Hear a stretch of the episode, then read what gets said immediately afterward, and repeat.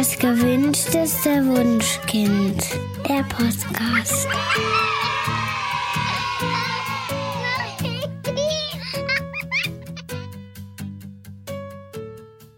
Hallo und herzlich willkommen zu Das gewünschteste Wunschkind, der Podcast mit Daniel Graf und Katja Seide.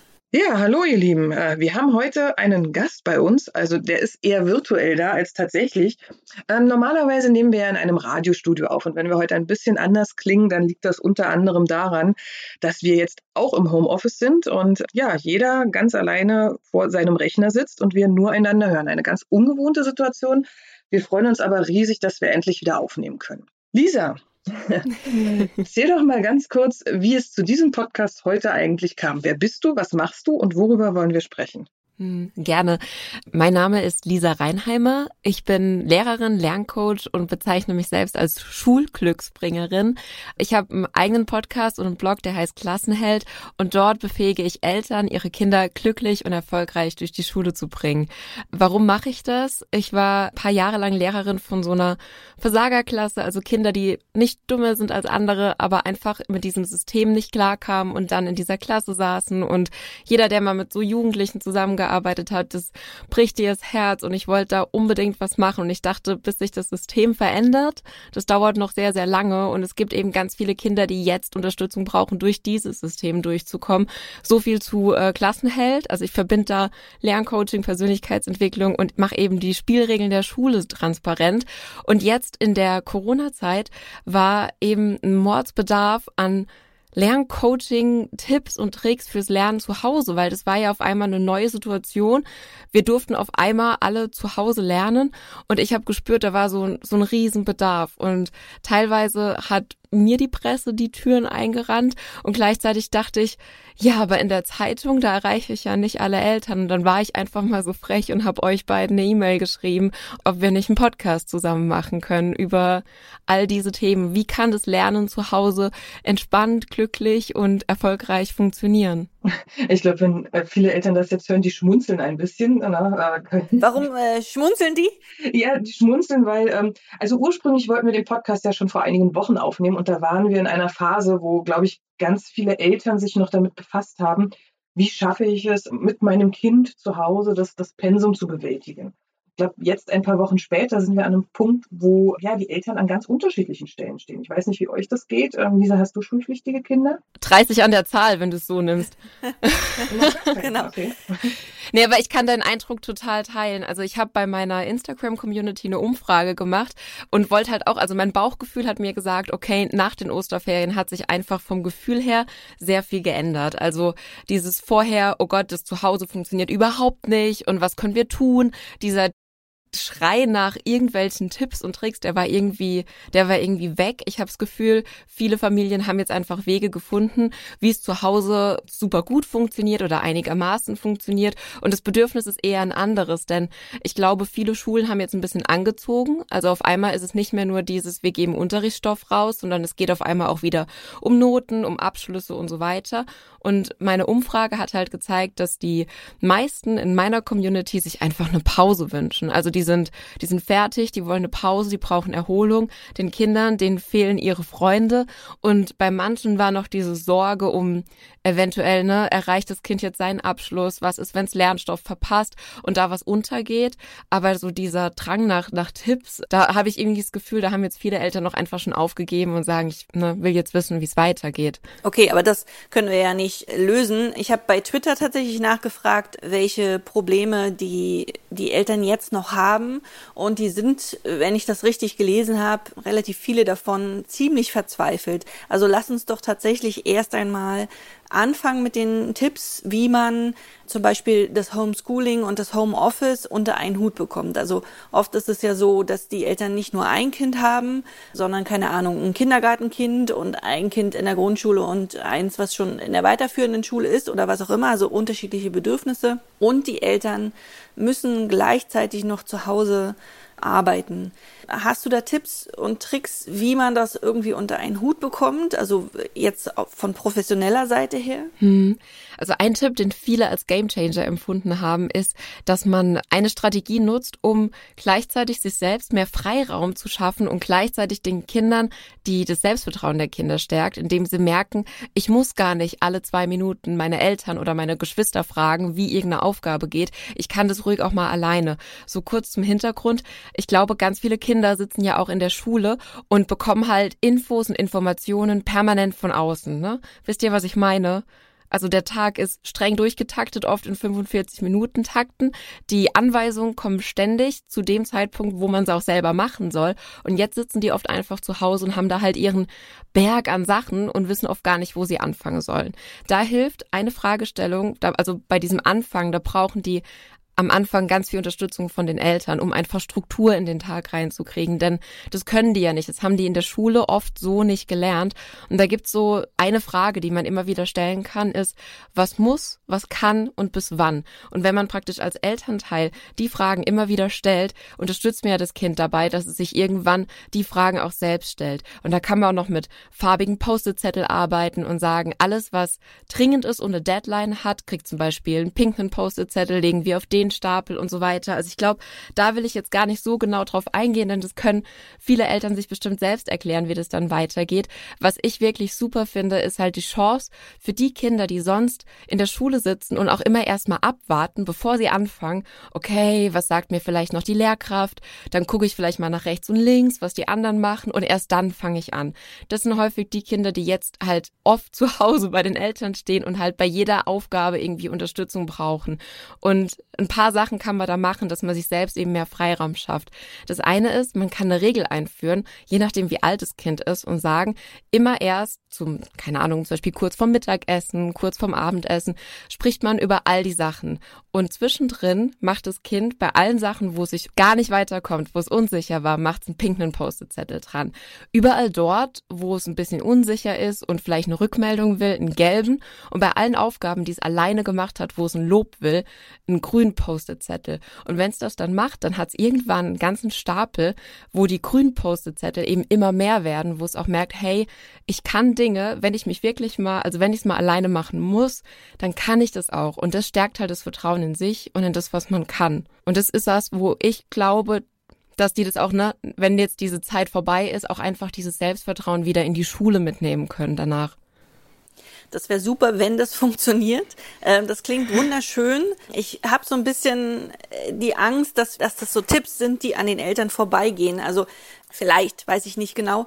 Aber äh, also ich, ich stelle mir jetzt meine Freundin äh, Katja vor, die, die eine Elfjährige hat und die Elfjährige tut nicht einen Handschlag, wenn Mama nicht daneben sitzt. Also Mama muss nicht mal irgendwas erklären oder so, das macht das Kind schon durchaus alleine aber mhm. die will halt tatsächlich, dass die Mama neben ihr sitzt. Und ich glaube, dass das bei vielen, vielen, vielen Familien so ist. Also du hast total recht, dass die Kinder in der Schule ähm, nicht zur Selbstständigkeit ähm, erzogen werden und dass die ähm, mhm. ganz viel Input immer von außen bekommen und dass von außen gesagt wird, was sie zu tun haben.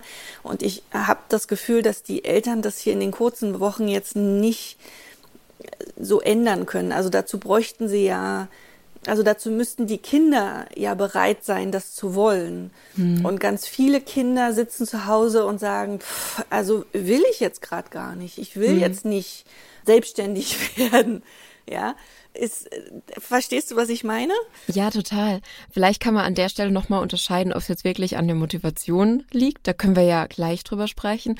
Oder ob es auch einfach darum geht, dass man vielleicht einfach nicht alleine sitz, äh, sein will. Also das stelle ich mir auch immer schwer vor. Ne? Wenn ich mir jetzt vorstelle, das Familiengeschehen findet halt so im Wohnzimmer, in der Küche statt und man selbst soll jetzt so alleine im, im Kinderzimmer sitzen und seine Hausaufgaben machen. Und da gibt's ja auch, also da ist halt auch die Frage, kann man dieses Lernen nicht vielleicht einfach in den Raum des Geschehens verlagern? Auslagern. Und da zum Beispiel arbeiten mit diesen Baustellenkopfhörern, ne? Kennt ihr die? Diese Mickey-Mäuse? Mhm. Die kann man anziehen, hat dann störende Geräusche abgeschaltet, aber die Kinder machen ihre Sachen und sind trotzdem beim Geschehen dabei. Naja, also was die Eltern ja meistens machen wollen, ist daneben sitzen und sozusagen ihr Homeoffice, also die sitzen ja häufig auch am Computer daneben und wollen halt irgendwas machen und werden dann aber, keine Ahnung, alle fünf Minuten unterbrochen, beziehungsweise ja, oder sie merken halt, dass, dass das Kind neben ihnen sitzt und, und gar nicht arbeitet, sondern vor sich hin träumt. Also vielleicht ist es tatsächlich Motivation, wie du gesagt hast. Ja, da kann ich, also was ich natürlich absolut verstehen kann und was auch einfach etwas ist, was wir jetzt alle leider nicht ändern können. Lernen ist ja ein gemeinsamer Prozess und auch das Gemeinsame motiviert total und es fehlt eben. Und je nachdem, welche Arbeitsblätter da kommen, kann man auch als Erwachsener, glaube ich, einfach super nachvollziehen, dass die Kinder da jetzt einfach nur ein bisschen demotiviert sind, das jetzt irgendwie das 20. Arbeitsblatt auszufüllen, ohne irgendwie Interaktion miteinander oder coolen Input, irgendwelche coolen Übungen. Und was halt an für Motivation generell total hilft, jetzt gerade wenn du gesagt hast, deine Freundin hat eine elfjährige Tochter, da finde ich es immer total schön, wenn die Kinder jetzt die Zeit nutzen, um auch sich selbst ein bisschen besser kennenzulernen. Und es ist, klingt jetzt nach ein bisschen Arbeit, wo vielleicht viele Eltern denken, oh, ich habe doch genug zu tun mit den ganzen Hausaufgaben. Ich bin aber fest davon überzeugt, dass es wirklich ja, dass es einfach gut investierte Zeit ist oder an der richtigen Stelle investierte Zeit, wenn man mal hingeht. Also angenommen, die elfjährige Tochter hat ja nie Lust auf, keine Ahnung, nehmen wir Englisch, ne? Und dann kannst du mal überlegen, also wenn das Kind schon eigene Interessen hat und schon weiß, was sie interessiert, dass man Lernbrücken baut. Also dass man versucht, was hat mein eigenes Interesse, zum Beispiel, keine Ahnung, nehmen wir Pferde, zu tun mit Englisch. Und auf den ersten Blick ist es nicht so offensichtlich, aber je länger man drüber nachdenkt, kommen da ganz viele Sachen. Also sie kann zum Beispiel ne, auf englischsprachigen Internetseiten recherchieren. Sie kann, wenn sie im Ausland ist, ein Pferderennen besuchen und kennt alle Vokabeln. Und also wisst ihr, was ich meine, dass man für jedes Fach solche Lernbrücken baut. Und gerade die Teenies machen das auch super gerne auf auf so eine Art Mindmap und kleben das dann in ihren Ordner. Die haben ja oft so einen Ordner für jedes Fach, dass sie halt für jedes Fach so eine, so eine Lernbrücke haben. Einfach, dass die Motivation ein bisschen höher ist. Oder was vielen Kindern auch hilft, reinzukommen. Oft haben wir ja so eine Blockade anzufangen ist so, dass man den eigenen Schweinehund überwindet, dass man sagt, okay, wir fangen jetzt mal beide fünf Minuten an, zum Beispiel auch indem beide diese Kopfhörer aufsetzen. Eltern können die ja auch tragen. ist ja gleichzeitig so ein, ne, wie so ein Zeichen für Arbeitskleidung. Man setzt die auf und ist wie so ein Zeichen, okay, jetzt wird gelernt. Und man fängt, also man beginnt einfach mal fünf Minuten und wenn es nach fünf Minuten immer noch keinen Spaß macht, dann hören wir wieder auf. Und ganz oft ist es ja so, dass wenn man dann mal drin ist, ist es auch alles halb so wild. Okay, das klingt gut. Was äh, würdest du den Eltern raten, wie man mit der Wut von, von Kindern umgeht, die über die Menge der Aufgaben von, von Lehrern halt wütend sind? Also es gibt ja viele gute Lehrer, die jetzt eine andere Art von Unterricht machen und auch online unterrichten oder wenn sie Arbeitsblätter schicken, dann eben auch Erklärvideos dazu und so weiter. Und es gibt aber auch tatsächlich Lehrer, die einfach nur stur irgendwie 20 Arbeitsblätter am Montag schicken und sagen, bis Freitag muss das fertig sein. Und was ich gehört habe in meiner Community ist, dass die Kinder sehr, sehr wütend sind mhm. darüber. Ähm, kannst du irgendwie einen Tipp geben, wie man diese Wut auffangen kann? Ja, ich kann diese Wut absolut verstehen, denn ich glaube, was uns am meisten hindert zu arbeiten, ist, wenn wir keinen Sinn haben, warum wir das tun sollten. Und das ist ja oft dieses, also in der Schule geht's total oft darum, wie muss ich was machen und was muss ich machen. Aber das Warum, das wird so selten angesprochen. Ich möchte mal ein Beispiel kurz machen, dass dieses Warum dahinter mal klar wird. Ich musste mal fachfremd Deutsch unterrichten zum Beispiel und das Thema war Erörterung. Und da habe ich selbst gedacht, pff, ne, Erörterung, warum denn überhaupt? Und dann habe ich mit der Klasse zuerst mal überlegt, warum das sinnvoll sein kann. Und auf einmal sind uns allen so viele Sachen eingefallen, wo das einfach Sinn macht. Ne? Wenn man später mal einen Blog hat, egal ob über Make-up oder Handys, wägt man vielleicht Pro-Kontra-Argumente mit ab oder man schreibt mal einen Kommentar und uns sind so viele tolle Sachen eingefallen, warum das wichtig ist. Also wenn das Stoff ist, wo die Eltern denken, okay, das kann, das hat eine Relevanz, das ist wichtig, jetzt oder in der Zukunft von diesem Kind, würde ich echt wieder an diese Lernbrücke gehen und überlegen, warum ist das wichtig? Denn dann kann eine Motivation kommen, warum ich diese Arbeitsblätter jetzt ausfülle. Auf der anderen Seite, und das ist jetzt vielleicht vielleicht was, was viele Lehrerkollegen gar nicht so unbedingt hören würden, aber das, ja, liegt mir auch einfach am Herzen, denn ich denke, und das ist jetzt wirklich meine persönliche Meinung, ich glaube, also ich bin fest davon überzeugt, Unterrichtsstoff können wir jederzeit nachholen, ganz ehrlich. Und wir vergessen auch ganz, ganz viele Dinge, die wir in der Schule lernen, vergessen wir auch wieder. Und nicht jeder Lernstoff ist super wichtig, um am Ende irgendeinen Abschluss zu schaffen. Und ich glaube, bevor es in den Familien eskaliert, bevor Kinder irgendwie sozial-emotionale Schäden bekommen aus irgendwelchen Gründen, ist es immer wichtiger, dass das Gefühl in der Familie stimmt, bevor jetzt irgendwie auch noch das letzte, bevor statt 19 von 20 Arbeitsblättern 20 von 20 gemacht sind. Mhm. Absolut, das ist auch das, was wir raten. Also in dem Fall geht auf jeden Fall Beziehungen vor ja. Lernen. Wir müssen auch bedenken, also ich meine, wir sind in einer Pandemie. Es ist eine absolute Ausnahmesituation. Die Kinder kriegen auf jeden Fall mit, was, was äh, uns Erwachsenen Angst macht. Die kriegen mit, dass dieser Virus möglicherweise tödlich ist. Und also man merkt den Kindern an, dass die sich im Inneren auf jeden Fall damit beschäftigen. Und man weiß ja ähm, aus der Neurologie, dass ein Gehirn, was gerade mit Angst beschäftigt ist, gar nicht lernen kann. Also es kann kein neues Wissen aufnehmen. Und dementsprechend ist es gar nicht äh, verwunderlich, dass unsere Kinder gerade eben nicht sich mit dem, mit dem Schulstoff befassen wollen, sondern die haben im Inneren mit ganz anderen Dingen zu kämpfen. Und dann ist es eigentlich total blöd, dass wir Eltern sie quasi dazu zwingen müssen, Dinge zu bearbeiten, die gerade nicht in ihre Lebenswelt passen, finde ich. Also ich, vielleicht sollten wir den Eltern raten, ja, also äh, die Arbeitsblätter oder diese Aufgaben zu tun, wo es klappt, sozusagen, und alles andere einfach dem Lehrer rückzumelden. Es ging jetzt gerade nicht und ähm, das ist auch okay, dass es gerade nicht ging. Also, dass man sozusagen der Anwalt für sein eigenes Kind ist und als Erwachsener mit dem erwachsenen Lehrer sozusagen ins Gespräch geht und sagt, ich habe mein Bestes versucht, aber es ging nicht und es ist auch nicht schlimm, denn mein Kind wird davon jetzt nicht, ja, dumm werden oder ich, ich weiß auch nicht. Das ist nämlich auch die Angst von vielen Eltern, habe ich gelesen auf Twitter, dass die Eltern zwingen ihre Kinder vor allen Dingen, weil sie Angst haben, dass die Kinder Wissensrückstände haben, wenn die Eltern sie jetzt nicht mhm. quälen. Wie siehst denn du das, Lisa? Mhm. Also ich würde ganz gerne noch zu dem anderen so, Punkt was ja. sagen, denn wenn du schon sagst, die Eltern haben Angst, das und ja. das zu tun oder dass ihr Kind das und das versäumt, dann handeln die Eltern aus der Angst heraus und ich glaube, mhm. das war noch nie Angst war noch nie ein guter Handlungsantreiber. Und was ich den Eltern wünschen würde, wäre, dass sie einmal versuchen, zehn Schritte in den Schuhen eines Lehrers zu laufen, wenn die sich das Arbeitsmaterial anschauen, was der oder diejenige schickt. Denn da spielen ja auch auf Seiten der Lehrkräfte ganz viele Ängste zum Beispiel mit rein, ne? Sondern da geht es dann auch oft darum, ne, wer hat jetzt hier wie viel Material geschickt? Ähm, ich muss jetzt was schicken, sonst denken die, ich mache meinen Job nicht. Also Lehrer sitzen ja auch normalerweise äh, fünf Tagen die Woche in der Schule und arbeiten ganz viel. Und wenn die jetzt ganz viel Material schicken, kann das ja auch eine Art von Angst sein, seinen eigenen Job nicht gut zu machen. Aber da würde ich auch Eltern immer raten, aufs Bauchgefühl zu hören, ob das da jetzt wirklich wichtig ist und immer das, was du gesagt hast, also die Emotion vom Kind, die Beziehung zum Kind, ist jetzt viel wichtiger als irgendwelchen Unterrichtsstoff. Denn um da auch einfach mal Druck rauszunehmen, alle Eltern, die hier zuhören, machen ja schon mal was ganz Großartiges. Die, die sind ja eigentlich alle schon Helden. Die interessieren sich für Themen, die ihr Kind betreffen, sind offen, neue Ratschläge, Inspirationen, Tipps anzunehmen, setzen sie zu Hause um, gucken, was passt, gucken, was nicht passt und machen, geben ihr Bestes.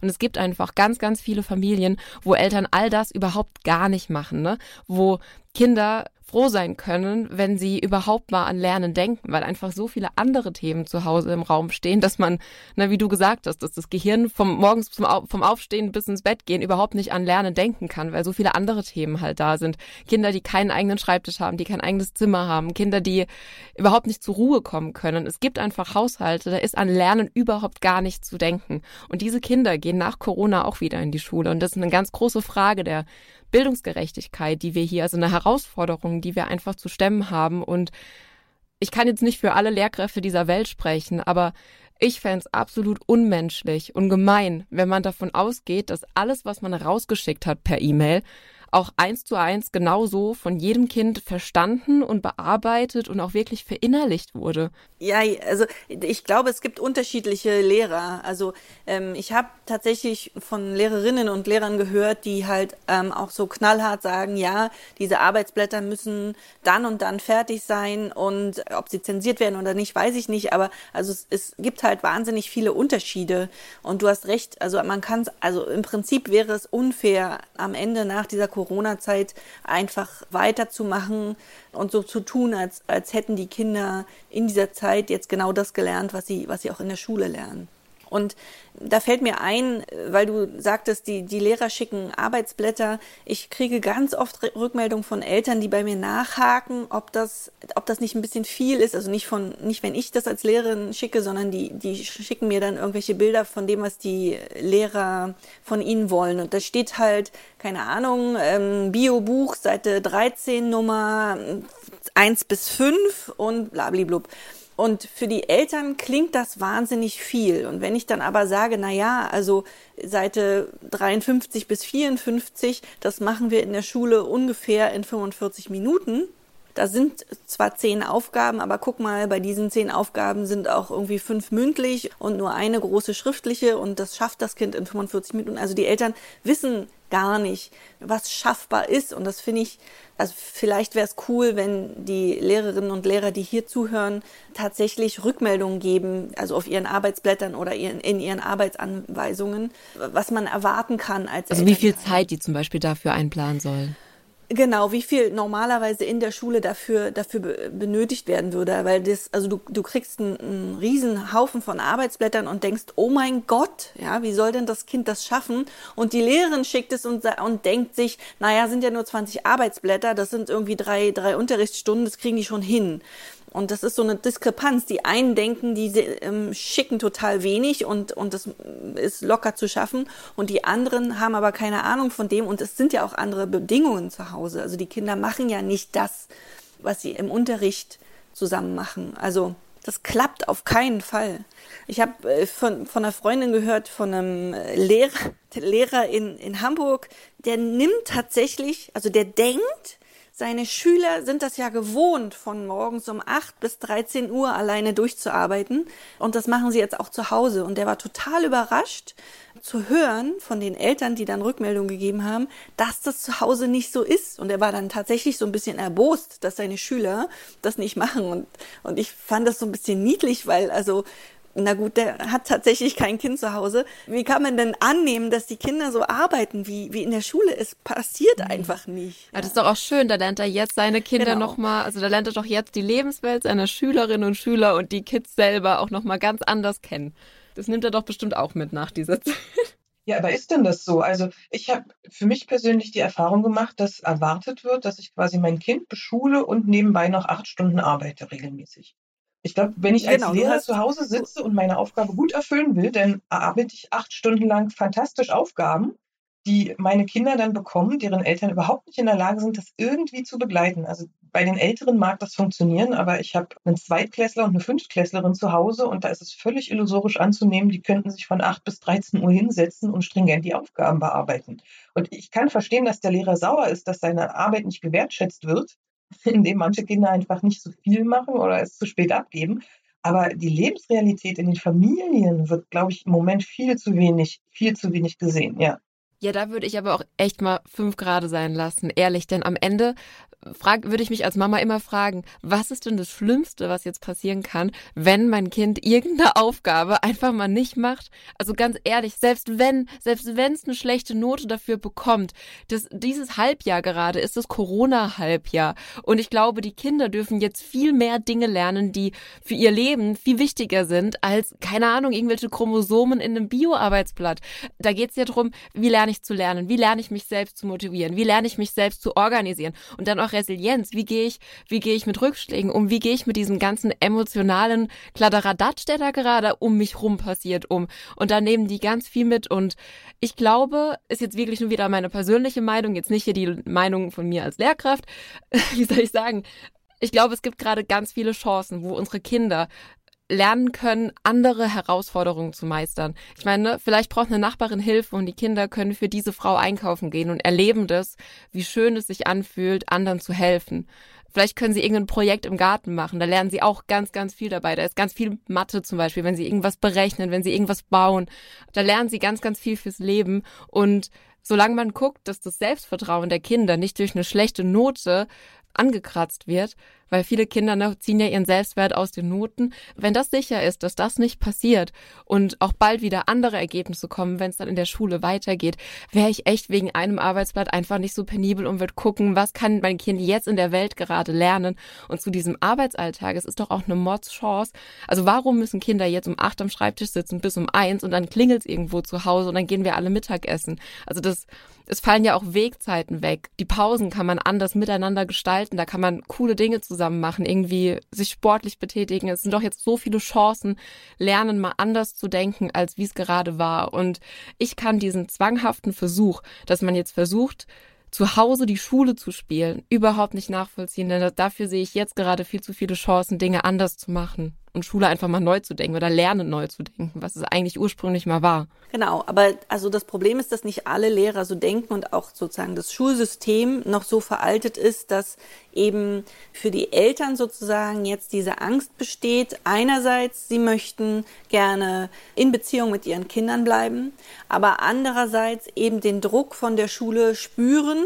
Da sind zehn Arbeitsblätter, die bearbeitet werden müssen und sie halt nicht wissen, wie kann ich diesen Spagat tun? Wenn mein Kind verweigert, dass, dass es diese zehn Arbeitsblätter bearbeitet, weil es, weil es jetzt gerade im Inneren mit anderen Dingen zu tun hat, dann steigt bei den Eltern ja die große Angst sozusagen, dass das irgendwann auf sie zurückfällt und auch auf ihr Kind zurückfällt.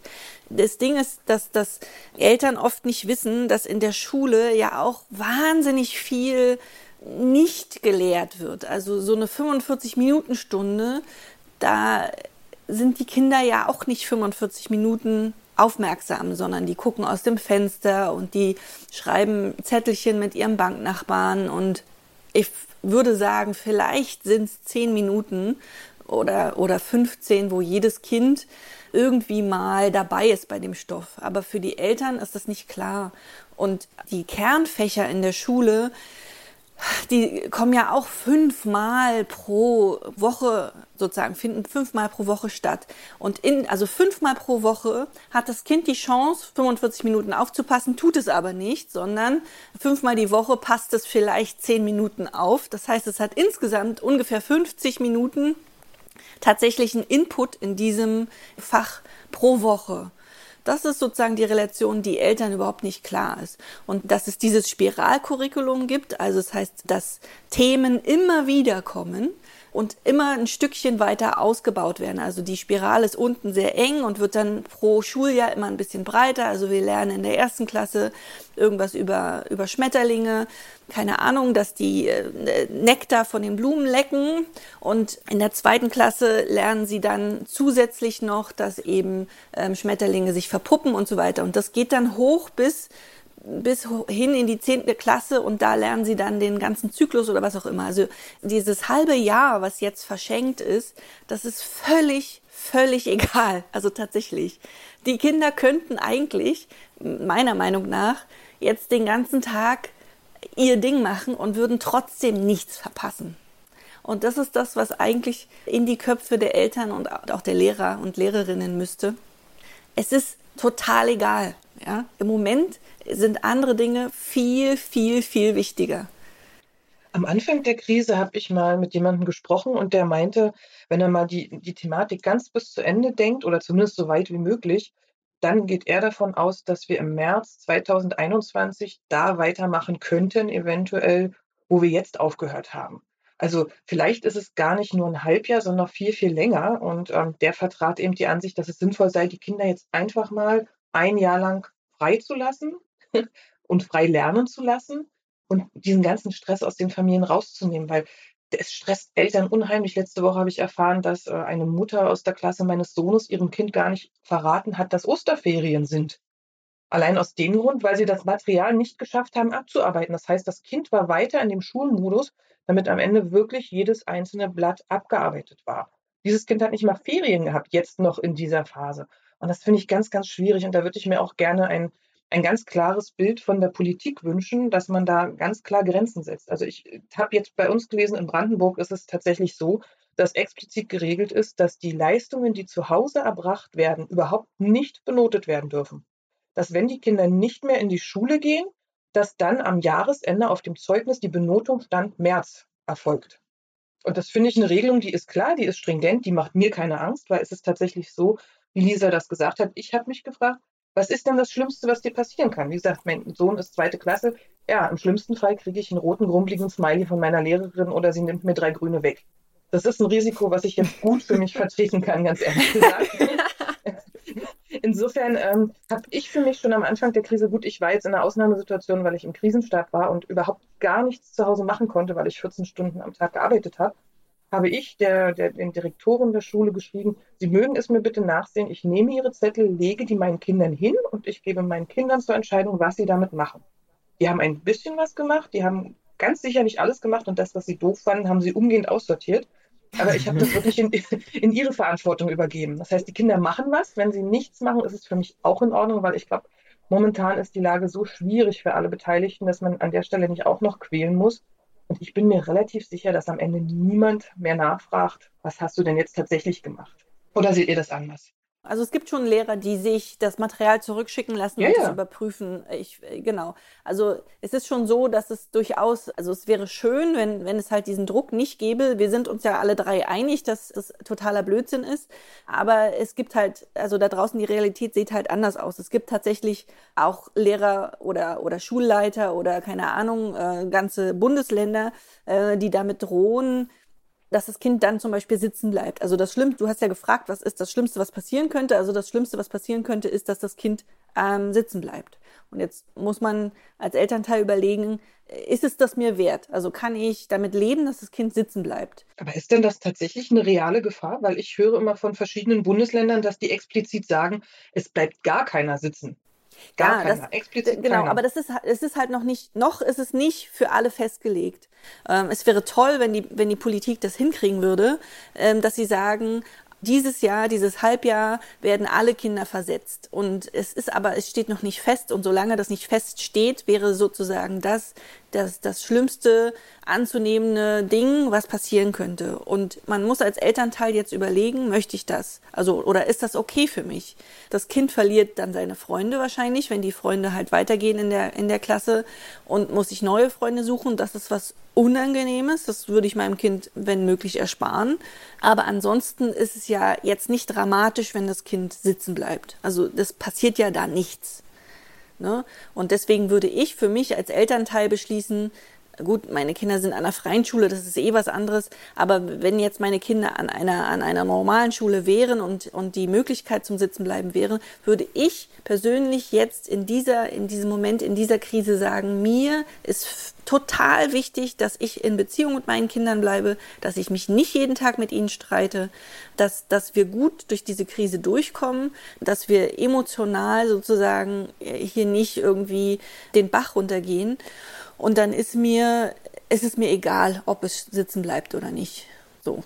Das würde ich beschließen als Elternteil. Aber das ja, das geht ja- mir ganz genauso.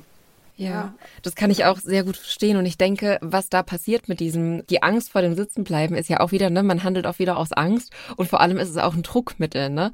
Und die Frage, was ist das Schlimmste, was passieren kann, die kann man auch noch weiterführen, um klarer in seinen Entscheidungen zu werden. Man kann zum Beispiel fragen, also erstens, was ist das Schlimmste, was passieren kann? Zweitens, wie wahrscheinlich ist das Ganze?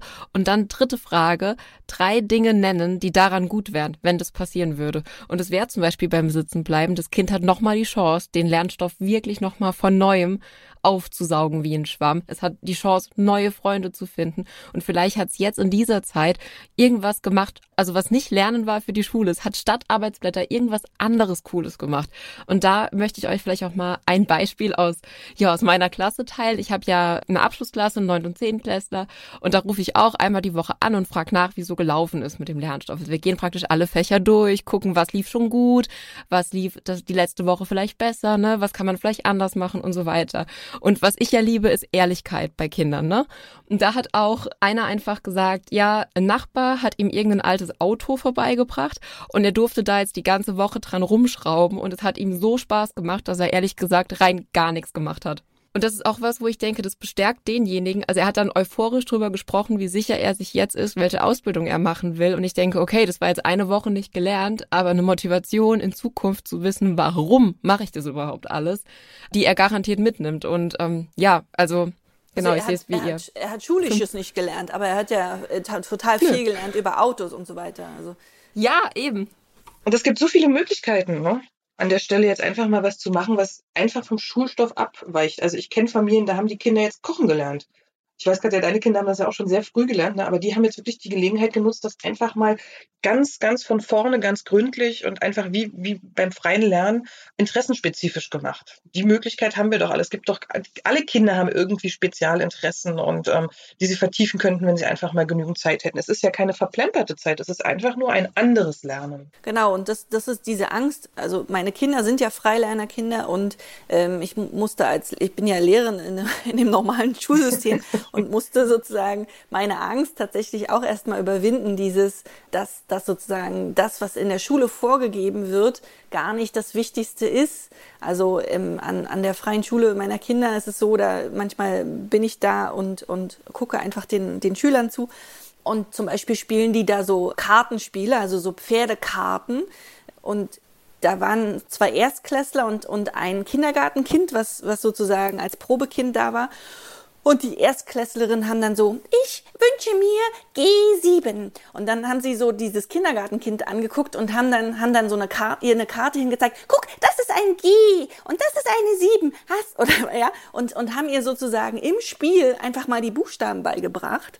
Und die, die haben gar nicht gemerkt, dass sie Unterricht gemacht haben mit diesem Kindergartenkind. Und das passiert jetzt, glaube ich, ganz viel allerorts, wenn man mal diese ganzen Arbeitsblätter und so weiter weglässt. Also wenn man Gesellschaftsspiele spielt mit seinem Kind oder die Elfjährige, über die wir ähm, vorhin gesprochen haben, die, die nicht alleine die Arbeitsblätter bearbeiten mag, die näht mit der Nähmaschine Masken, ja, und die macht es echt gut. Oder die malt ähm, mit Pinsel und Farbe und die macht jetzt gerade ganz andere Dinge, die aber ebenso wichtig sind oder er hat auch Schleim hergestellt und so. Also ja, die, die Dinge, das ist alles Lernen und das müssen, sollten, können, dürfen die Eltern mitnehmen aus diesem Podcast, dass Arbeitsblätter jetzt nicht das Wichtigste sind in dieser Zeit. Mhm ich bin ja auch, ich habe ja das Regelschulsystem auch ganz bewusst verlassen und arbeite jetzt seit drei Jahren an der Montessori-Schule. Und bei uns ist es auch so, dass die Kinder einmal im Jahr etwas tun, das heißt große Arbeit. Also die Kinder sollen mit ihren Händen was erschaffen. Und es ist so wunderbar, was da für Ergebnisse an den Tag kommen, wenn man Kinder einfach mal machen lässt. Und dazu vielleicht so einen, ja, so einen Gedankenumkrempler zum Thema Corona. Corona heißt ja auf Latein auch Krone, ne? Das heißt, Königinnen und Könige tragen ja Kronen als Symbol ihrer Macht. Aber genau das Gegenteil passiert ja gerade mit Corona. Voll viele fühlen sich ohnmächtig, so erschlagen von den Arbeitsblättern, die da reinkommen jeden Tag. Und da würde ich mir halt einfach wünschen, dass Kinder und Jugendlichen, also ich habe das auch in meiner Klasse genauso erzählt mit diesem Kronenbeispiel, dass sie sich Corona als Chance nutzen sollen, sich die eigene Krone wieder aufzusetzen und zu gucken, was kann ich denn, wie kann ich jetzt mächtig sein, wie kann ich irgendwas erschaffen, was einen Mehrwert hat für mein Leben oder das Leben von anderen um mich herum.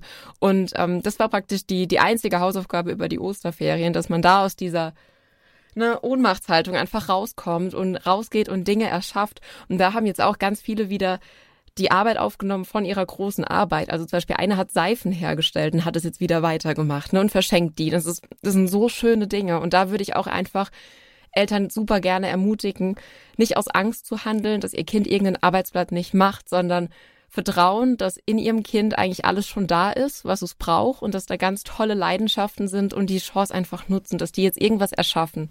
Das wäre super, ja. Lass uns noch mal kurz, so kurz und knapp, noch mal kurz auf die Fragen von Twitter eingehen. Das meiste haben wir schon, schon beantwortet, aber hier fragt eine Mutter, wie viele Stunden sind in welchem Alter denn ausreichend? Also wenn wir jetzt vom Lernen am, keine Ahnung, Lesebuch an oder am Arbeitsblatt ausgehen, was würdest du sagen? Was kann man einem Erstklässler zumuten? Was kann man einem Zweitklässler zumuten und so weiter? Also ich glaube, es gibt kein Patentrezept, dass man sagen kann, jeder Erstklässler lernt so und so lange, jeder Zehntklässler so und so lange. Im Internet finden Eltern, wenn sie danach googeln, garantiert Tabellen mit Konzentrationsspannen. Ne? Je älter die Kinder, desto besser. Aber länger als 40 Minuten am Stück kann sich, glaube ich, auch kein Erwachsener konzentrieren. Das hängt dann noch von Faktoren ab, wie, wie, wie sehr interessiert mich das, was ich da mache, wie sind meine Umgebungsgeräusche und so weiter. Ich würde da immer drauf vertrauen, dem Kind einfach zutrauen, was es jetzt machen möchte und zum Beispiel mit dem Kind drüber reden, wie lange arbeiten wir jetzt? Wir haben das und das vor uns heute. Wie viele, also wie strukturieren wir unseren Tag? Also ich fühle mich nicht gut dabei zu sagen, das und das ist jetzt eine Zahl und das ist ein Patentrezept für alle Kinder. Ich würde mit dem Kind vereinbaren, wie machen wir es heute? Am Ende des Tages überlegen, okay, wie gut hat es geklappt? Hätte ich mehr Pausen gebraucht? Wäre mehr Lernstoff gegangen? Und am nächsten Tag das ausprobieren. Einfach im Gespräch bleiben und jeden Tag reflektieren, was war schon gut? Was können können wir morgen besser oder anders machen, statt eine Zahl jetzt zu sagen. Okay. Finde ich äh, fair enough. okay, dann gibt es die Frage, ähm, wie soll ich denn neues Wissen vermitteln? Ich bin ja kein Pädagoge. Also gibt es da irgendwie eine Möglichkeit, dass wir Eltern äh, die Tipps geben? Also wenn sie jetzt zum Beispiel einen neuen Buchstaben einführen sollen oder irgendwie ein neues Thema, äh, gibt es da jetzt was, wo wir sagen, hey ja, das machen wir Pädagogen so? Hm. Also was ich für ältere Kinder wirklich nur empfehlen kann, ist YouTube mal erlauben, weil bei YouTube gibt's wirklich ganz tolle Leute, die da komplexe Inhalte echt richtig gut erklären. Ich würde sagen, sogar besser als vielleicht manche Lehrkraft oder Eltern das jetzt könnten. Vor allem halt ohne, dass die Eltern sich reinarbeiten möchten. Und es kommt noch von jemand anders, was ja sehr motivierend sein kann. Also da würde ich wirklich auf diese Medien zugreifen. Und da gibt's auch eine App, die heißt ähm, Simple Club. Die war auch bis zum 20. April, glaube ich, kostenlos und ich könnte mir vorstellen, dass die das erweitern. Und da kann man wirklich eingeben, Klassenstufe, Bundesland und Fach und hat dann echt genau die Inhalte, die da im Lehrplan stehen, mit super coolen Erklärvideos und Übungen. Und für alle älteren Kinder würde ich auf jeden Fall das raten. Also einfach Medien nutzen und sich selbst entlasten dadurch. Und für die Jüngeren ja, die müssen ja, die, die Buchstaben sollen ja eingeführt werden. Und da würde ich es auch machen als Elternteil. Das kann man ja. Und ich denke, also ich, ich habe jetzt keine jüngere Klasse. Wie machen die das bei deiner, aber, bei deiner Tochter? Okay. Schicken die einfach nur die Arbeitsblätter raus und sagen, das ist der ähm, neue Buchstabe? Also normalerweise, wenn man einen neuen Buchstaben hat, sucht man sich in der Wohnung Dinge, die mit diesen Buchstaben anfangen so als Einstieg sozusagen und zeigt dem Kind die Dinge und sagt dann halt, ähm, das ist eine Feder und ein, keine Ahnung, Fisch und was auch immer, sodass das Kind den Buchstaben hört und dann fängt man also an, dass man kann das äh, zum Beispiel ablaufen, also man kann dann den Buchstaben irgendwie im Hof zum Beispiel mit, mit Kreide aufmalen und dann kann das Kind das erstmal äh, mit den Füßen ablaufen. Äh, man kann äh, so feinen Sand äh, in eine Kiste machen, sodass das Kind diesen Buchstaben zuerst mal im Sand so mit, mit dem Finger, das fühlt sich sehr schön an, schreiben kann und da ist es auch nicht so schlimm, wenn es irgendwie ähm, schlecht geschrieben ist, weil ja, dieser Sand sowieso gleich wieder zusammenrieselt. Und man geht pro Buchstabe sozusagen, also von groß, also ich laufe den Buchstaben ab, Zug und immer etwas kleiner, so dass am Ende der ersten Stunde steht, dass das F zum Beispiel dann mit, mit dem Stift geschrieben wird. Aber zunächst macht man das erstmal, äh, man kann das auch auf dem Rücken schreiben lassen oder selber dem Kind auf den Rücken schreibt, dass es mit vielen, ja, mit vielen Sinnen diesen Buchstaben erfährt und eben auch viele viele Wörter hört mit den Buchstaben. Man kann gucken, das fällt den Kindern oft schwer, aber man kann zum Beispiel nicht nur Wörter, die mit dem Buchstaben anfangen, sondern eben auch die den, die den Buchstaben in der Mitte oder am Ende haben. Und dann kann man das dem Kind ähm, vorsprechen und das Kind soll dann entscheiden, höre ich das am Anfang, in der Mitte oder am Ende. Und da jetzt nicht verzweifeln, wenn die Kinder das nicht gut können, weil das relativ schwierig ist zu diskriminieren, wo dieser Buchstabe zu hören ist. Aber das ist eine gute Übung. Ähm, man kann Reimwörter suchen, zu Fisch und Tisch, so, das, das wäre auch eine Möglichkeit. Also, ja, also man braucht eigentlich ein Pädagogikstudium, um das zu machen. Und das ist voll fies, dass die Eltern ähm, das jetzt auch noch zusätzlich hinkriegen sollen. Genau. Ich schau mal, ob ich noch eine Frage finde. Ach so, du bist schon auf YouTube zu sprechen gekommen. Gibt es da irgendwelche Kanäle oder Lehrer oder was auch immer, die du jetzt empfehlen kannst? Oder sagst du einfach, nee, äh, tipp mal, tipp mal dein Thema ein und dann kommt mhm. schon was? Oder wie machst du das? Also ich würde auf jeden Fall einfach mal breit suchen, aber was ich auf jeden Fall von Herzen empfehlen kann, ist, ähm, wie gesagt, Simple Club. Dann, was gerade viral geht unter Jugendlichen, ist äh, Daniel Junge Education hat mein Mathe-Abitur gerettet und das kann ich wirklich auch nur empfehlen. Der macht Mathe ganz, ganz super, gerade auch für die älteren Schüler oder in der Oberstufe, ne, Mathe LK und so weiter. Das sind ja auch Sachen, wo man ja, vielleicht als Elternteil auch einfach mal sagt, okay, wenn es mit F von X beginnt, bin ich raus und man ist einfach nur dankbar für Daniel Junge. So. okay, okay. Gut, ich denke, wir sind am Ende unseres Podcasts. Letzten Endes konnten wir leider den Eltern jetzt nicht konkret helfen, sondern unsere, unsere Quintessenz ist eigentlich Scheiß drauf, bleib in Beziehung mit deinem Kind und, äh, genau. und lass die Arbeitsblätter liegen. Oder, oder hast du noch ein Schlusswort, Lisa? Nee, ich, also ich würde es auch mit nicht mit Schimpfwort unterschreiben, aber genauso. Es ist am Ende ist ganz vieles, ist, also dein Kind ist super, egal welche Noten das es hat. Und es, dein Kind macht viel mehr aus, was seine Persönlichkeit betrifft, als jetzt dieses eine Arbeitsblatt. Und wie gesagt, fünf Grade sein lassen und einfach darauf vertrauen, dass am Ende alles gut wird und dass die Schule weitergeht und dass dein Kind noch alle Möglichkeiten offen hat, egal welches Arbeitsblatt jetzt vielleicht mal liegen gelassen wird. Okay, dann äh, danke ich dir, ja. dass du uns heute mit deinem, von deinem Wissen teilhaben hast lassen und ähm, so nett mit uns gesprochen hast. Ich danke euch, dass ich dabei sein durfte. Danke. Ja, gerne. Vielen lieben Dank, liebe Lisa. Vielleicht, ich weiß ja nicht, wie es weitergeht, aber womöglich haben wir irgendwann nochmal Gelegenheit, das eine oder andere Thema zu vertiefen im Hinblick auf die neueren Entwicklungen. Wer weiß. Wenn es wirklich mal irgendwelche ähm, Entscheidungen von der Politik gibt, dass wir dann tatsächlich praktische Tipps entwickeln können, was machen wir mit den Kindern während dieser Krise? Vielen lieben Dank, Lisa. Ich danke Dann euch. hören wir uns demnächst wieder und sagen bis dahin Tschüss. Tschüss. Ciao. Das war der Podcast vom gewünschtesten Wunschkind.